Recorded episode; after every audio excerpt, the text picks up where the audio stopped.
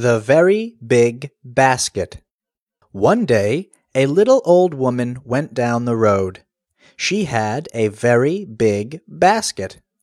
On her way she sang, I must go down, down to the town, down to the town, with my basket. Soon the little old woman met a pig. Please, please, said the pig, what is in your big basket? Oh, nothing for you, she said. May I see? said the pig. I will give you a penny. Then come to town with me, said the little old woman. Next they met a white hen. Please, please, said the hen. What is in your big basket? The little old woman said, Oh, nothing for you. May I see? said the hen. I will give you a penny. Then come to town with me, said the little old woman. So they went down the road, the woman, the pig, and the hen. Soon they met a black dog. Please, please, said the dog, what is in your big basket? Oh, nothing for you, she said. May I see? said the dog. I will give you a penny. Then come to town with me, said the little old woman.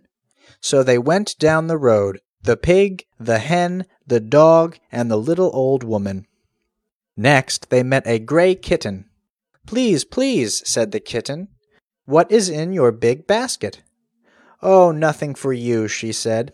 May I see? said the kitten. I will give you a penny. Then come to town with me, said the little old woman.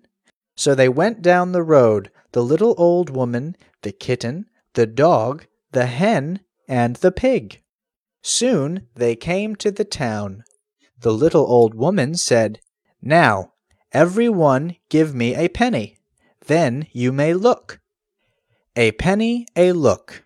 A penny, a look. Now you may look and see what is in the big basket. Then they all looked. Oh, oh, said the pig, there is nothing at all in the basket.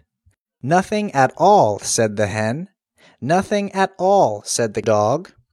Nothing at all, said the kitten. No, said the little old woman, there is nothing at all in the basket. The old woman said, Come, we will put something good in the basket. They went to a little old man. He put something good in the basket.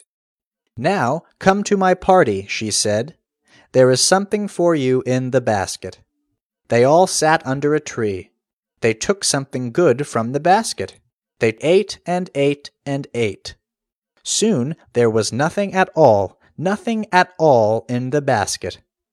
Then they all went home the kitten, the dog, the hen, the pig, and the little old woman.